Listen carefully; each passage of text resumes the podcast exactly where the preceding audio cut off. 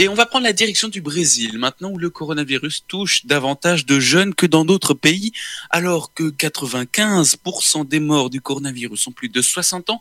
Dans des pays comme l'Italie ou l'Espagne, il représente 69% des décès au Brésil, une situation due à de multiples facteurs. Sarah Cozzolino.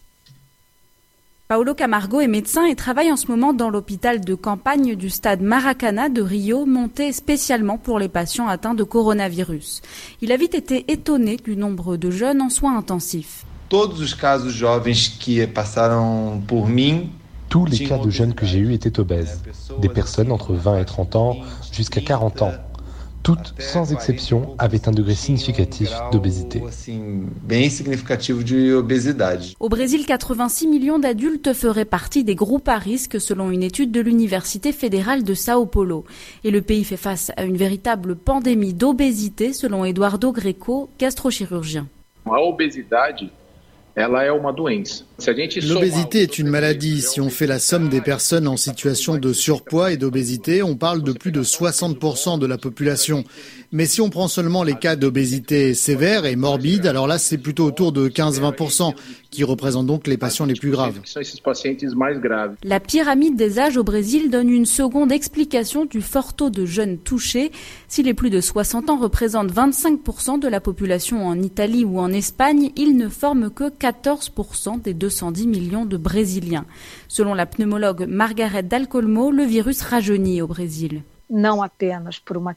Ce n'est pas seulement une question de distribution de notre pyramide des âges, c'est aussi qu'un grand nombre de ces jeunes vivent dans des zones très densément peuplées et dans des communautés très dépossédées d'un point de vue socio-économique. Les favelas, quartiers pauvres brésiliens, sont davantage habités par des jeunes travaillant dans le secteur informel.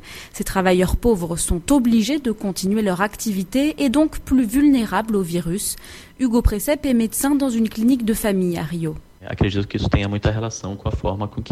Je pense que ça a à voir avec la façon dont notre société s'est reproduite, dans les inégalités, dans la forme d'organisation de travail, dans l'accès aux services publics, aux politiques publiques qui tentent de réduire les inégalités, dans l'accès à l'éducation, Enfin, dernier facteur avancé par les experts, l'influence du discours du président brésilien qui minimise la pandémie depuis le début. Un grand nombre de ses partisans se sent protégés et continuent d'ailleurs de participer à des manifestations publiques chaque dimanche. Sarah Cozzolino, Rio de Janeiro, RFI. Tous les podcasts de Radio Antigone Tour sont à retrouver sur tour.radioantigone.com.